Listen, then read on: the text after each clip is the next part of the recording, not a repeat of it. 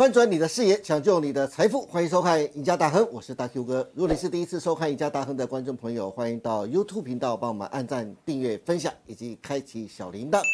您的支持是我们节目成长的最大动力，因此欢迎大家踊跃的帮我们按赞跟分享哦。好，今天节目开始，赶快来欢迎我们的航运专家，我们的资深分析师李春华老师。华哥你好，哎，大 Q 哥好，各位投资者大家好。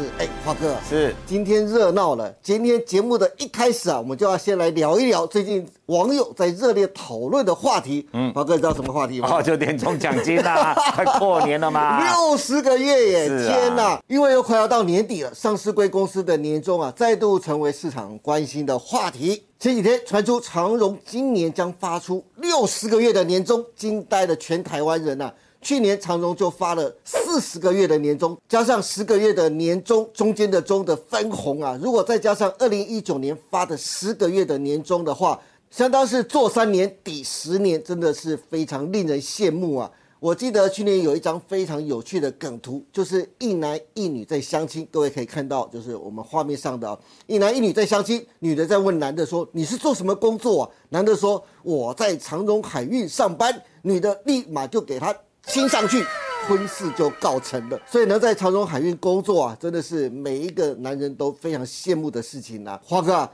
长荣传出可能发出六十个月的年终，是不是也给今年一直看衰长荣、不断给长荣嘘声的投资人一记棒喝？长荣今年还是赚爆，给六十个月的年终，是不是刚刚好而已啊？当然是刚刚好啦。其实你看他去年哦，只赚了四十五块钱啊。对去年我们看总获利两千三百九十亿嘛，花四十个月嘛。那我想他花四十个月来讲，绝对不是说随便老板一句话说说哦四十个月，哎，绝对不是的嘛。他已经照公司章程嘛。你像对红海，你这样年终年终哦，中间的中哦，今年年终的中花了一个人平均好像一百万多哎，平均红海每个员工哎，是就一百万了呢。所以说，其实他们公司有公司的章程啊。那我们看今年来讲，那去年赚两千三百九十亿，花四十个月嘛。对那今年大概预估啦，可以长荣赚三千四百亿啦。哇，你看，对啊，三千四百亿亿，啊多了一千一百亿嘛。是那你去算嘛，多了一千一百亿的话，那你说用比例去算呢，从四十个到六十个月合理啦。真的哦对，合理啦。那你只能讲说，你怎么当初没去长荣上班啊？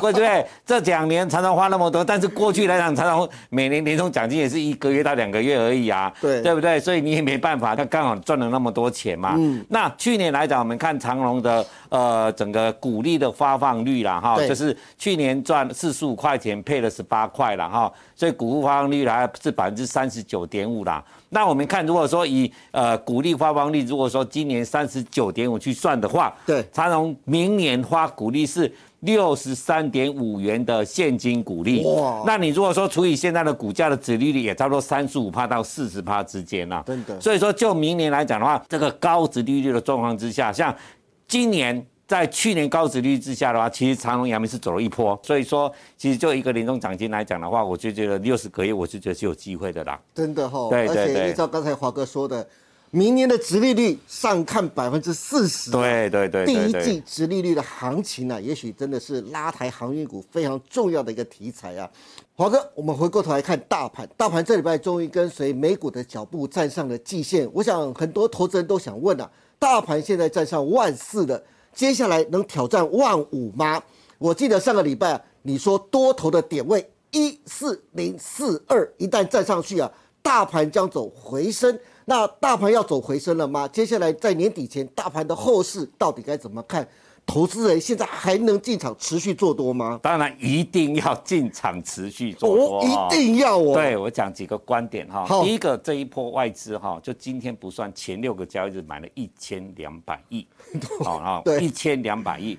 那今年来讲，其实你可以看得出来，我们台股以大盘来看，嗯涨跌都是看外资。对你看国安基金进场从一三九二八也跌到一二六一九，为什么？因为国安基金它不会拉抬，是往往会拉抬台股的，会往下杀的，会往上涨的，都是靠外资。那外资今年卖了一点三兆以后呢，突然这六天来讲买了一千两百亿。当然最重要的原因当然就第一个，我个人觉得就当然美国股市涨啊，美国股市涨，你看道琼已经站上年线了，对，费半还有标普来讲都已经站上了半年线的位置是啊，嗯那如果说以最弱的 n e s t 指数也碰到了季线，对，那么台股呢，在昨天来讲也顺利站上季线了。那所以说这里来讲，其实美国涨，我们台北股市就不一定会涨，但是这一波来讲，后来它会涨，它有涨。那第二个原因，为什么这个台北股市有涨？外资这里为什么能够突然买了一千两百多亿回来？啊投资朋友要想这个问题，是地缘政治风险的降低了。哦，外资今年卖台北股市卖了那么多，而且卖台积电，那时候怕的就是台海的风险。对，今天拜修已经有结果了，其实其实非常的美好哦。其实大家都知道，最后的底线，中国的习近平跟拜登讲得很清楚，台湾的问题是他最后的最重要的核心利益，对，这一条红线你绝对不可以帮我踏过去。是那拜登他也跟他合应了，说哈没关系，我一直支持，不会支持台独的，我还是支持一个中国政策。是，所以大家都讲得很清楚，大家的底线都讲得很清楚了。所以说，就这个观点来讲的话，台湾来讲的话，短期里面你说会怎么什么武力换来，这个原则上是不会有这个大问题的啦。但是呢，天降神兵，股神巴菲特第一次，第一次哦，买台积电 ADR，是买了四十一亿，对，买了四十一亿美金。对，你看，折合台币一千啊，买一只有够级，哈，一次就买了六万多张的台积电的 ADR，，你快有级嘛，是。对不对？所以说，这里台股来讲的话，你就很没有想到说，台股的台积电短短的十个交易日，从三百八十块，今天已经涨一百块上去了，是，八个交易日又涨了二十几趴，哎，投资朋友。所以台股股市来讲，你这一波可能说，哎，我的股票怎么都不涨？没有错啊，这是有涨的台积电啊，对，联电联发科。联发科啦，对。国巨啦，是。都是这些大型的全职的各产业龙头股而已。为什么？而且外资就是买这些股票啊。对。那其他的中小型个股，除了 A B F 有涨一些以外，然后呃联勇有涨啦，其他的真的很少的股票。几乎中小型个股，你不知道基本面来讲，你就是有赚钱的，本比六七倍了也没有涨。所以这一次来讲的话，融资每天还在减，还在创新低，融券还在增。是，所以投资人哈，其实我们台湾投资人真的很可怜。在从一万八的时候，台积电第一季跑出来跟你讲非常好的时候，从五六五六百块开始跌，对不对？对，第二季跟你讲的很好，又从五百多块又跌到四百多块，对不对？那第三季讲好的话，大家也不理他，对不对？都不理，外资也不理，他一直在卖，一直在卖，一直在卖啊。好，台积电讲不好了啊，为什么台资会外资去喜欢买？所以很多投资朋友就很纳闷，为什么这个原因？我跟你讲啊，股价来讲哈，就像年初大摩就跟你讲说，半导体其实是两出状况的啦。但是你现在看到说，啊，台积电刚才讲说产能利用率啊，鸡蛋米的已经降了，对不对？对那为什么台积电四天可以涨一百块？投资朋友，所以很多的投资的逻辑你要搞清楚。那这一波呢，我就跟你讲了，第一个很重点的外资，它能够这样的大买股票，原则上短期里面绝对跌不下去了啦。那接下来台股在涨到一定的程度、高档震荡的过程当中，接下来一定是中小型个股就开始突然它就火起来了，你懂我意思吗？